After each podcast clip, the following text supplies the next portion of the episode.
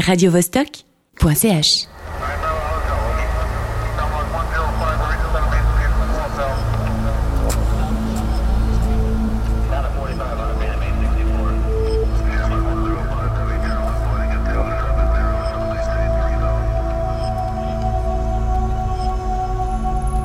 Prochain départ pour la Lune dans deux jours, Mars dix jours, Jupiter 120 jours. La planète bleue, décollage immédiat.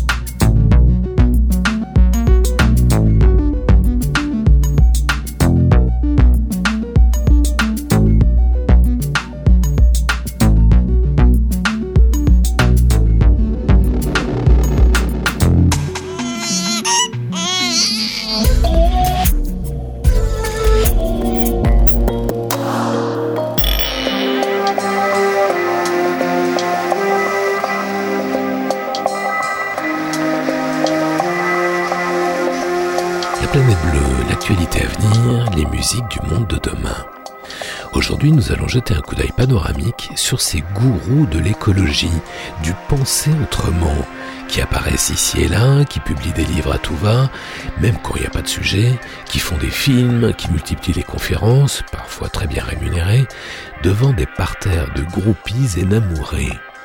Entre les faux gourous et les vrais escrocs, il n'est pas toujours facile de trier le bon grain de livret. Nous allons parler du gecko, ce petit héros de la mobilité capable de grimper des parois verticales, de courir au plafond et de marcher sur l'eau. Une chercheuse de l'université d'Oxford vient juste d'expliquer comment ce lézard à queue plate réussit de telles performances. Le Japon vient de tomber le masque. Depuis plus de 30 ans, la chasse à la baleine est interdite au niveau mondial. Depuis plus de 30 ans, le Japon continue pourtant à massacrer les baleines en douce, sous couvert de recherche scientifique, ce qui n'a jamais trompé personne.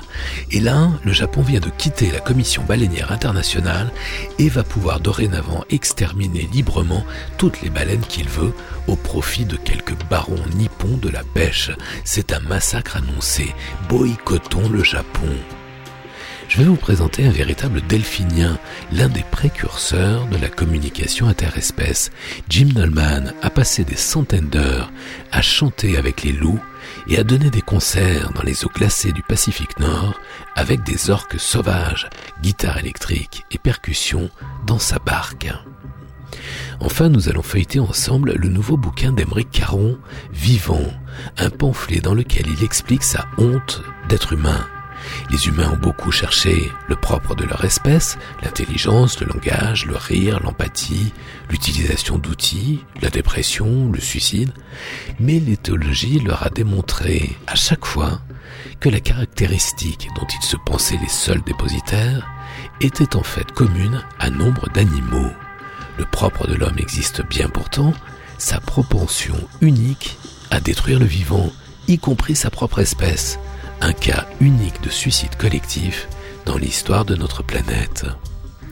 Le panoramique sonore va nous entraîner aujourd'hui de Genève à Bamako, d'Allemagne aux Pays-Bas, de Californie en Oregon, du Nunavik à Lausanne, de Boston à Baltimore, générique complet du programme musical en fin d'émission. Rêvez l'avenir encore un peu sur la planète bleue.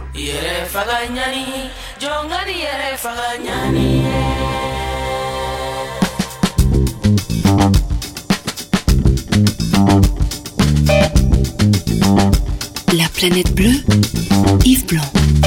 Badenw yo, an kana yɛrɛ faga ɲani ye dɛ. Badenw yo, yɛrɛ faga la.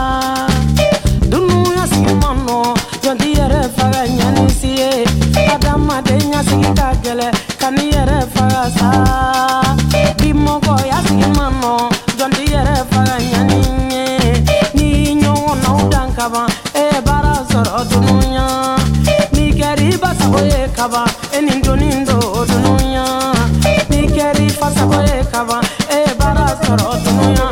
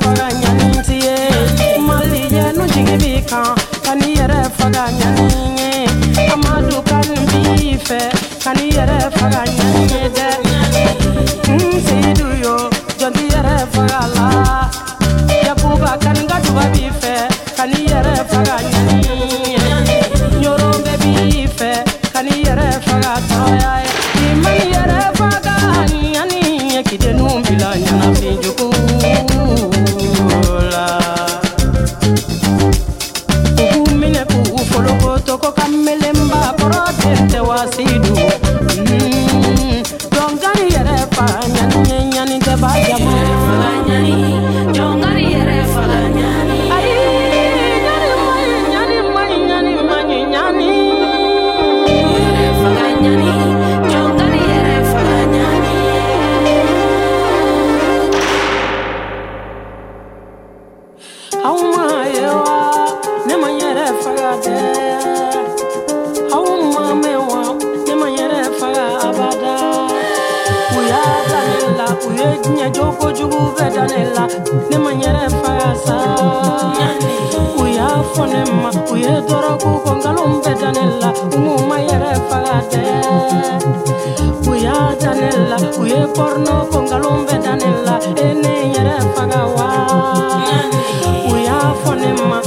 u ye diɲɛ jogo jugu bɛɛ da ne la u m'u ma yɛrɛ faga dɛ ne mana n yɛrɛ faga ɲani ye ka aw bila ɲanafin jugu la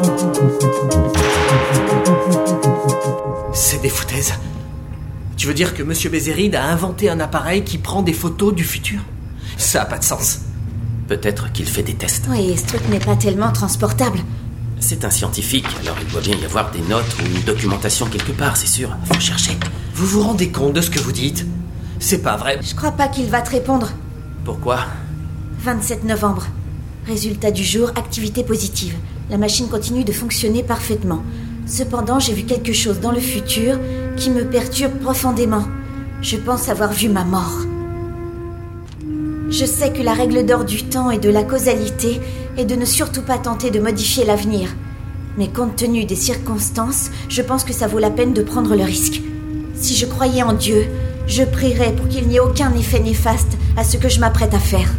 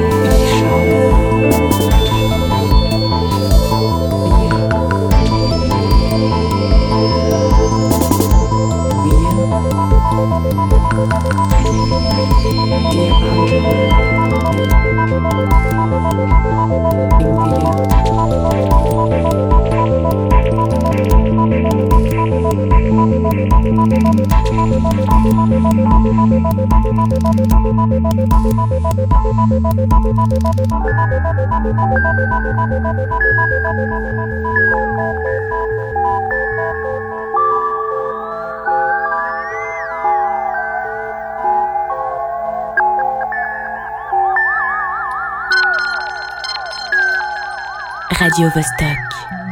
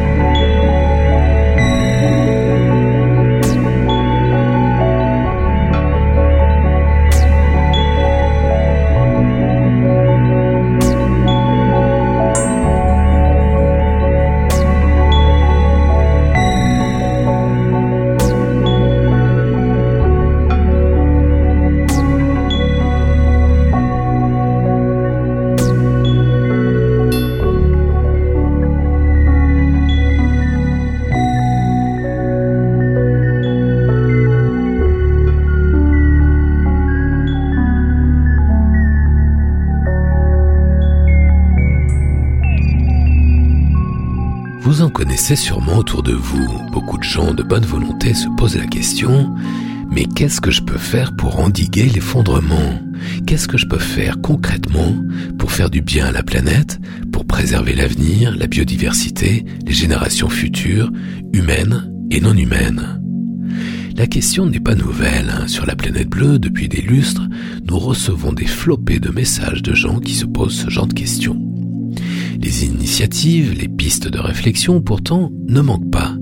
Il y a ces penseurs non alignés, des influenceurs d'un genre nouveau, qui ne s'engagent pas en politique, mais tentent d'élaborer des modes de pensée alternatifs à l'intérieur même des entreprises ou auprès du grand public.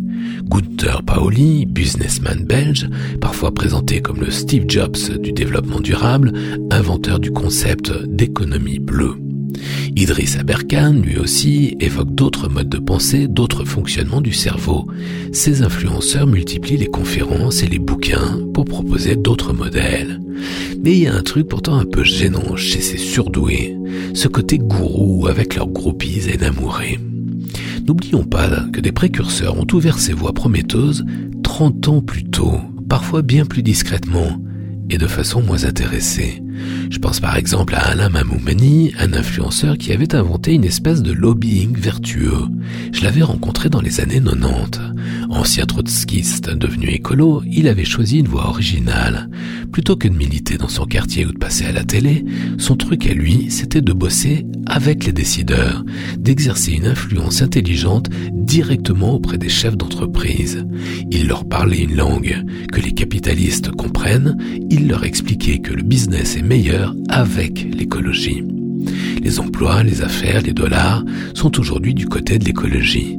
Mamou Mani était un personnage de l'ombre qui exerçait ses talents là où se trouve le pouvoir, c'est-à-dire là où est le fric, une espèce d'écolo du troisième type. Rendez-vous compte, il avait publié il y a près de 30 ans La vie envers le mariage de l'écologie et de l'économie avec sa femme Chantal Mamoumani et aussi au-delà du profit, comment réconcilier Woodstock et Wall Street. Plus récemment, des initiatives suggèrent des réponses futuristes et intelligentes à tous ceux qui se posent la fameuse question en boucle mais qu'est-ce que je peux faire? Dans la presse, le bimestriel Socialterre propose des analyses hors du champ de la pensée unique.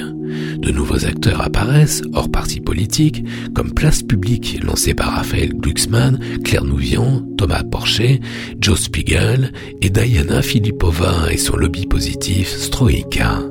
Pour ces nouveaux acteurs, souvent discrets, il ne s'agit pas de lister quelques initiatives heureuses apparues dans tel ou tel village, de faire des cartes postales de contre-exemple, comme certains écolos bien pensants savent si bien le faire, mais bien d'inventer des solutions nouvelles, opérantes, efficientes, à l'échelle de la planète et non du voisinage.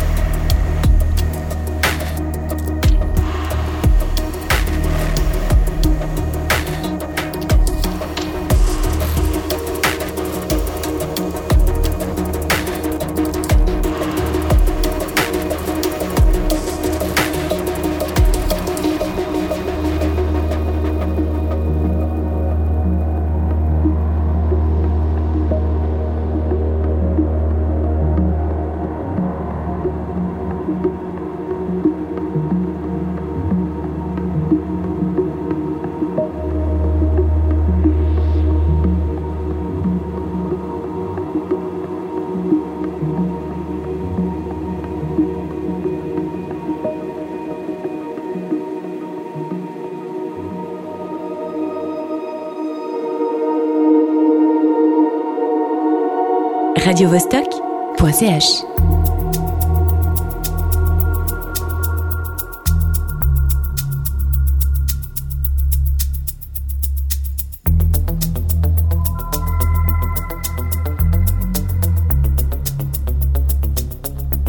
Oh, tu sais, moi, si je me pose sur la planète bleue, c'est qu'on y entend des trucs qu'on n'entend pas ailleurs. Et tu peux me croire, j'ai roulé ma bosse dans ce coin de l'univers. Le son de la planète bleue, il n'y a pas un astéroïde où j'ai entendu ça.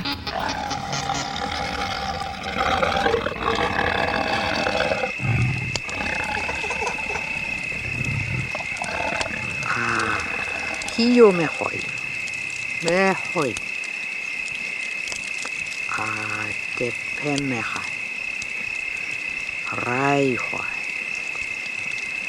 raipewewa.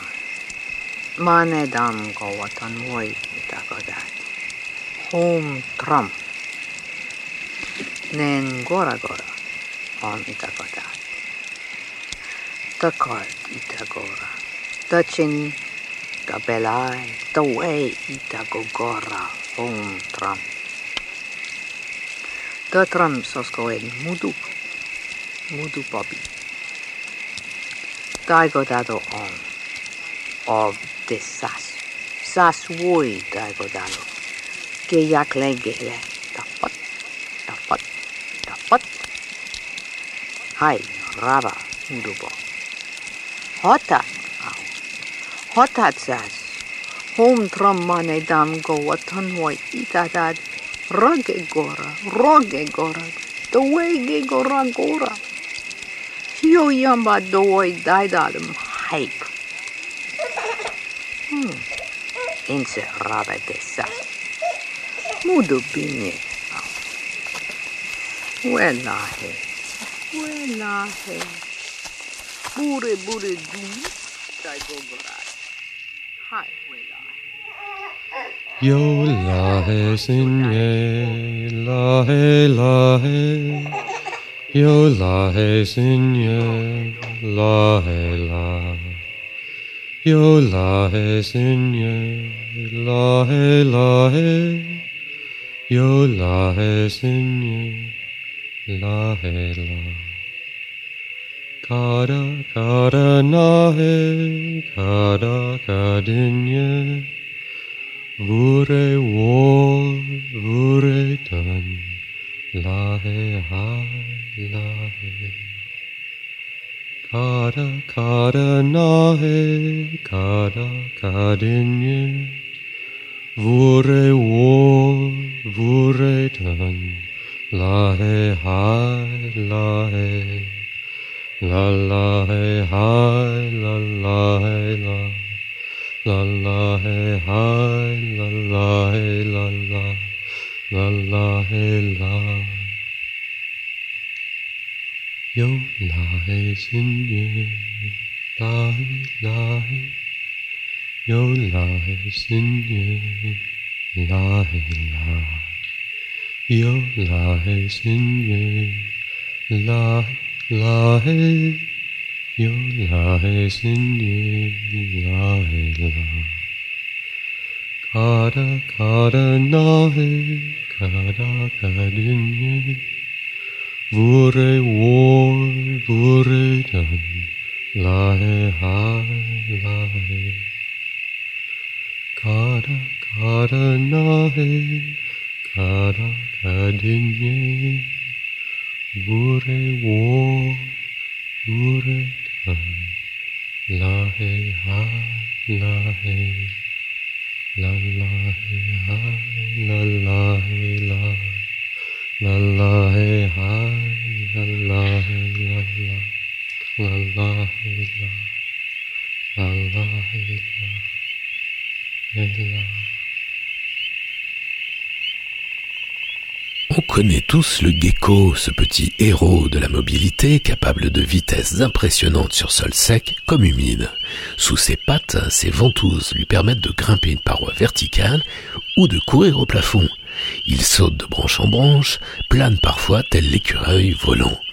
Et s'il faut traverser un étang, qu'à cela ne tienne, le gecko le fait avec aisance et rapidité. Mieux encore, le gecko marche sur l'eau, ou plutôt il court sur l'eau, le corps en grande partie émergé.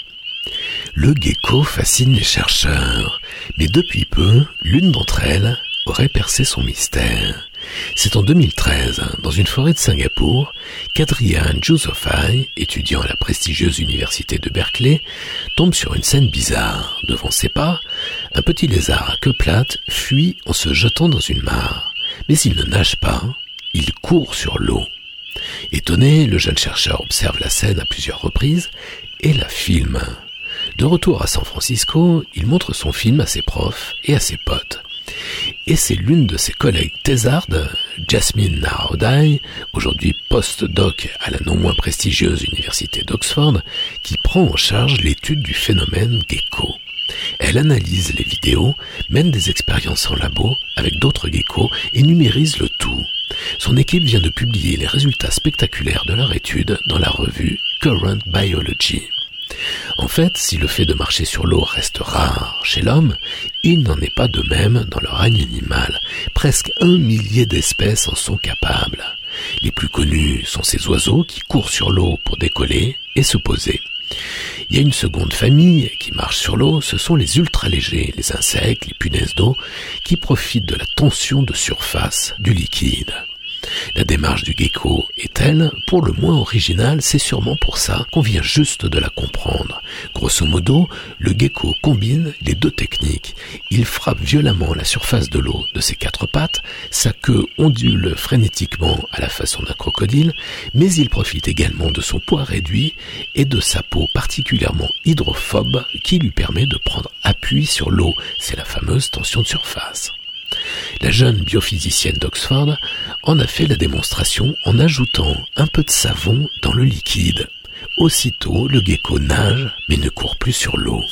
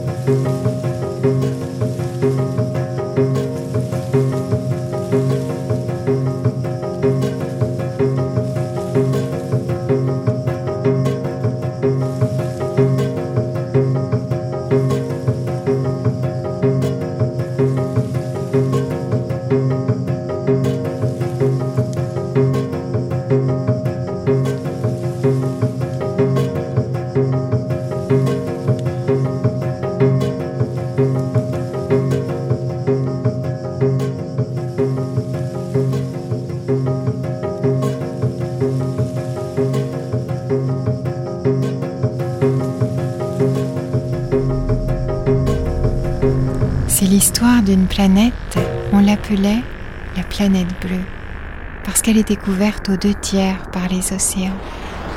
Et cette planète faisait du bruit, elle émettait une multitude de sons, à dire vrai, une véritable cacophonie. Il fallait s'approcher très près, mais vraiment très près. et endosser son stéthoscope pour arriver à entendre quelque chose de distinct sur cette planète. En fait, c'est l'histoire d'une fille qui s'approchait de cette planète, un stéthoscope à la main, le genre de fille qu'on appelait une écouteuse, une écouteuse. Mais dites-moi, je vous reconnais, cette fille, c'est vous?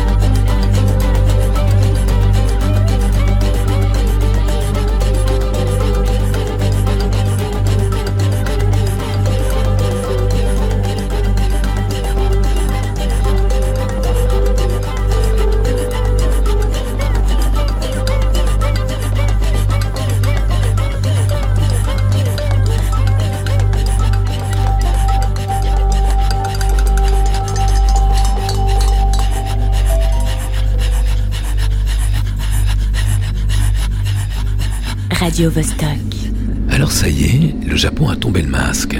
Des années d'hypocrisie la plus éhontée se dissipent enfin. Enfin, presque. Depuis 1986, depuis 33 ans, le Japon jouait un double jeu à gerber. Membre de la Commission baleinière internationale, la CBI, qui a proscrit la chasse à la baleine, on n'est pas des rustres primitifs quand même, le Japon poursuivait en fait ses campagnes de tuerie de baleines en douce, sous couvert de recherche scientifique, sous couvert d'étudier les baleines, un comble, un must dans l'histoire pourtant interminable de l'hypocrisie. Personne n'y a jamais cru. En fait, le Japon n'a jamais cessé de massacrer les baleines, bien plus par avidité commerciale que par tradition culturelle, comme il est de bon ton de le prétendre dans le milieu des affaires nippon. Et même si cette tradition avait une véritable existence, un authentique ancrage traditionnel, ce qui est loin d'être le cas, une tradition, quand elle est vraiment très con, le mieux qu'on ait à faire, c'est de la remiser, de l'oublier. C'est d'ailleurs marrant, enfin, façon de parler, hein, c'est marrant de constater qu'au Japon, plus on est à droite, plus on est nationaliste, plus on soutient la chasse à la baleine. Selon les historiens et les sociologues, la chasse à la baleine est devenue l'emblème de l'honneur, de la fierté du nationalisme nippon, bien plus que d'une soi-disant tradition culturelle, car cette histoire de tradition millénaire est complètement fausse. Elle a été fabriquée de toutes pièces par des communicants.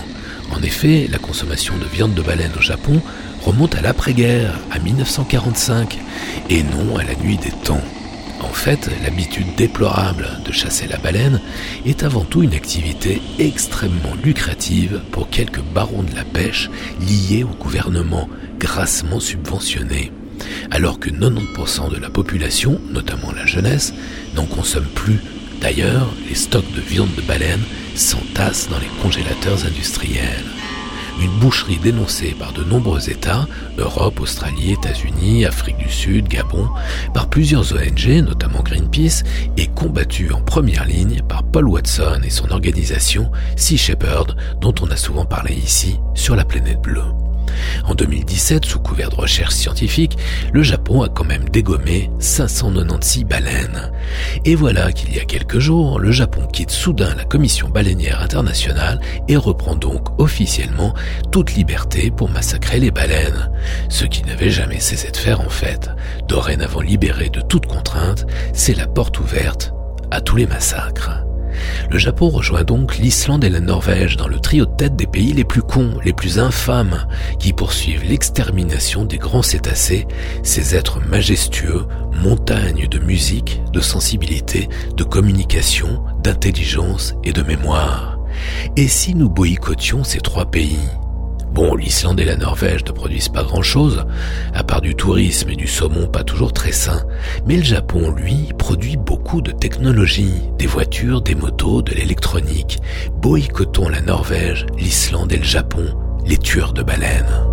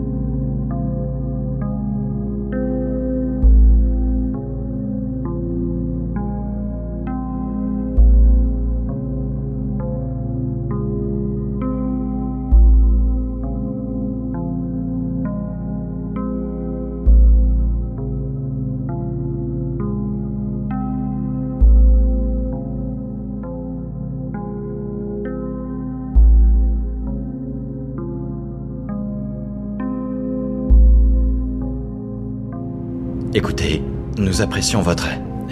votre hospitalité. Mais il nous faut des réponses et nous devons savoir ce qui se passe ici, la vérité. La vérité Oui. Vous ne savez rien. La vérité, c'est que personne ne sait au juste ce qui est vraiment arrivé. La planète bleue. On a vu cette espèce de, de machin qui brillait dans le ciel,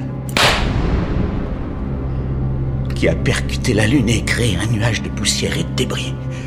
Là-haut, dans l'espace, et peu de temps après, ça s'est mis à... à nous tomber sur la gueule et...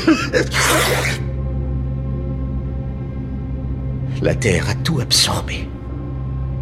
Tous les adeptes de la théorie du complot ont parlé de guerre nucléaire, d'extraterrestres. Ce genre de conneries. En tout cas, si le gouvernement était au courant, il ne nous a pas donné le moindre avertissement. Rien du tout. Alors je déteste être porteur de mauvaises nouvelles, mais il ne reste peut-être que nous sur Terre, en fait.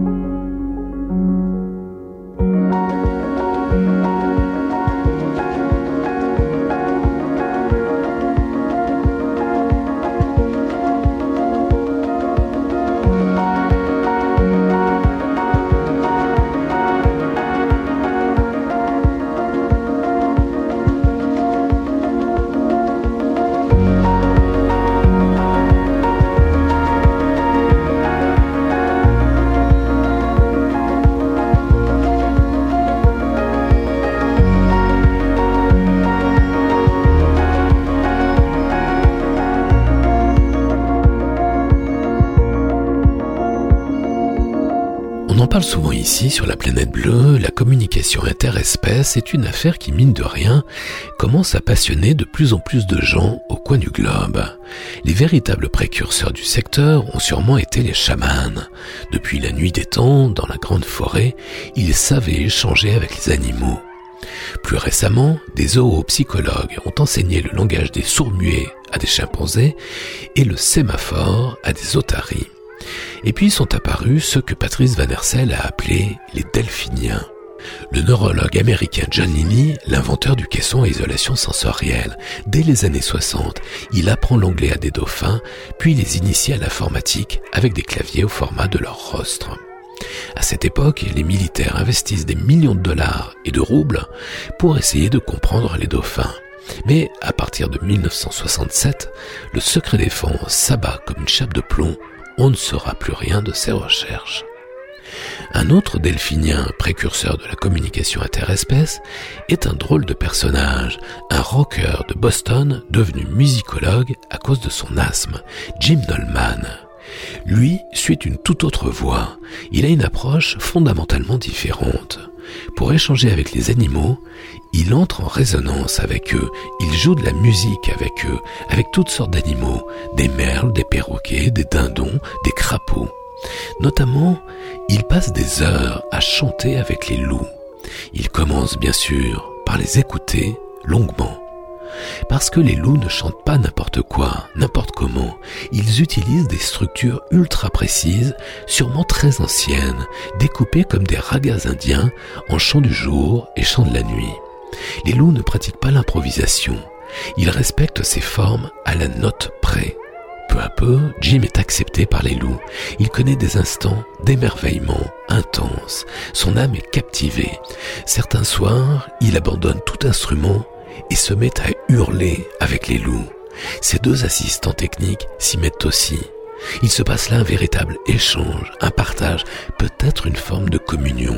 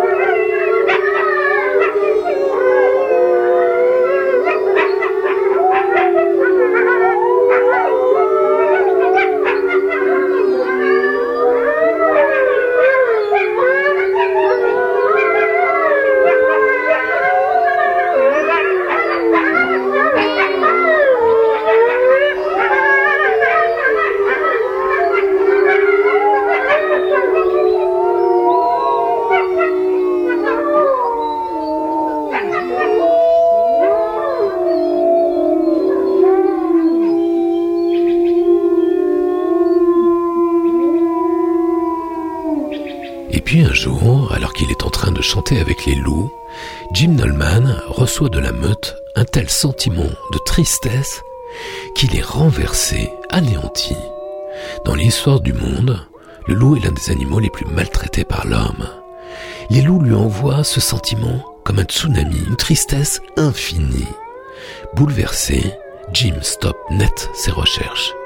Il lui faudra laisser passer plusieurs années avant de pouvoir reprendre ses échanges mais dans un tout autre contexte, avec des belugas, avec des baleines et surtout avec des épaulards, des orques sauvages. Pendant une dizaine d'années, chaque été, dans les eaux glacées du Pacifique, au nord de Vancouver, Jim Dolman organise des concerts avec les rois des mers. À l'époque, j'avais écouté ces ping-pong musicaux inouïs entre les orques libres et Jim, sa guitare électrique, son violoncelle, sa flûte et toutes sortes de percussions, dont ces water drums géants, à bord desquels il se laisse dériver dans les courants du Pacifique Nord, au large des berges canadiennes couvertes de séquoias séculaires. Les orques sauvages le rejoignent librement, elles entourent son embarcation et tapent le bœuf avec lui. Une magie extraterrestre, ou plutôt intraterrestre, Jim raconte que ces moments sont plus forts que tout, beaucoup plus forts qu'un trip d'acide ou de champignons. Une transe, un choc majeur, une immense remise en question, un échange humain-animal bidirectionnel. Document.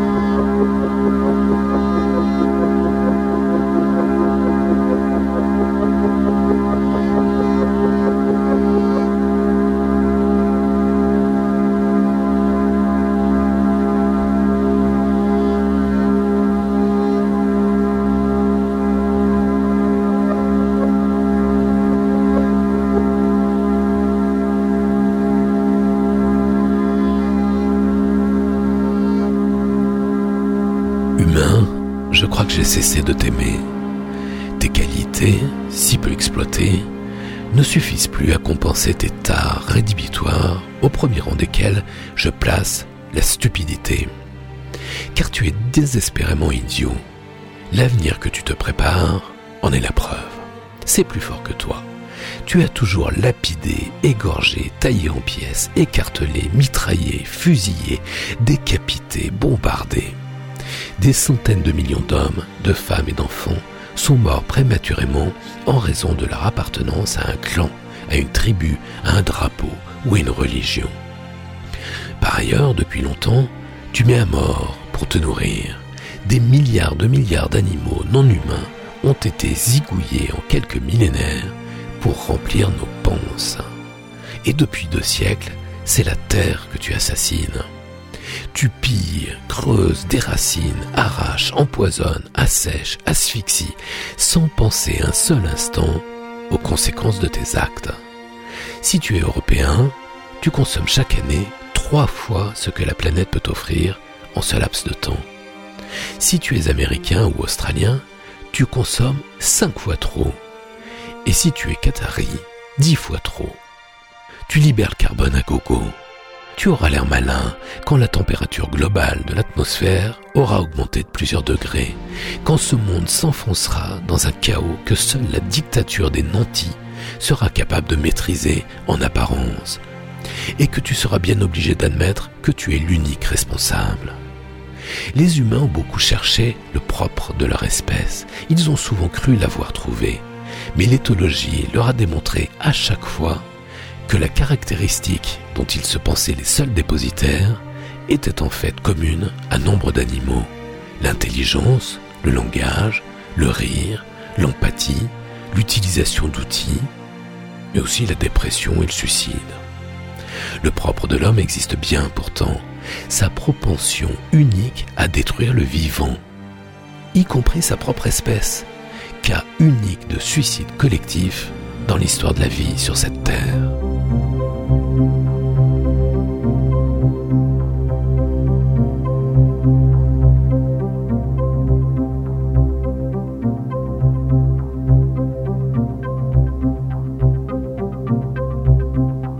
Texte que je viens de vous lire est constitué de plusieurs extraits du livre d'Emeric Caron intitulé Vivant. J'aime bien Émeric Caron depuis longtemps. Son engagement, sa lucidité, sa radicalité, son intelligence, le fait qu'il n'ait pas peur d'aller au contact sur un plateau télé, seul face à une brochette de personnalités qui ne partagent qu'une chose, leur retard sur l'époque, ou sur la scène d'un meeting politique face à un public qui n'est pas venu pour lui. Émeric Caron est un contemporain du futur. À l'heure où les beaux fris se conjuguent en un tourbillon d'extrême droite, il est simultanément pertinent et courageux, atypique donc. En outre, et contre toute attente, son livre est parfois drôle, quand il parle de ses chats notamment, ou quand il rapporte les échanges lors d'un dîner avec ses amis et leur fille végane. Émeric Caron s'exprime de plus en plus directement. J'ai honte d'être humain, avoue-t-il aujourd'hui. Vivant, Émeric Caron, Flammarion.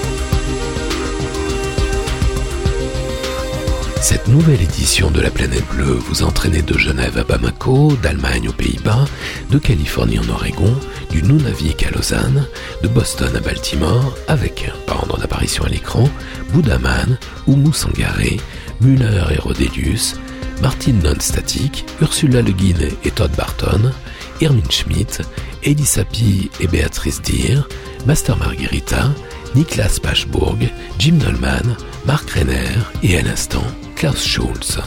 Retrouvez les références de tous ces titres et podcastez l'émission sur laplanètebleu.com.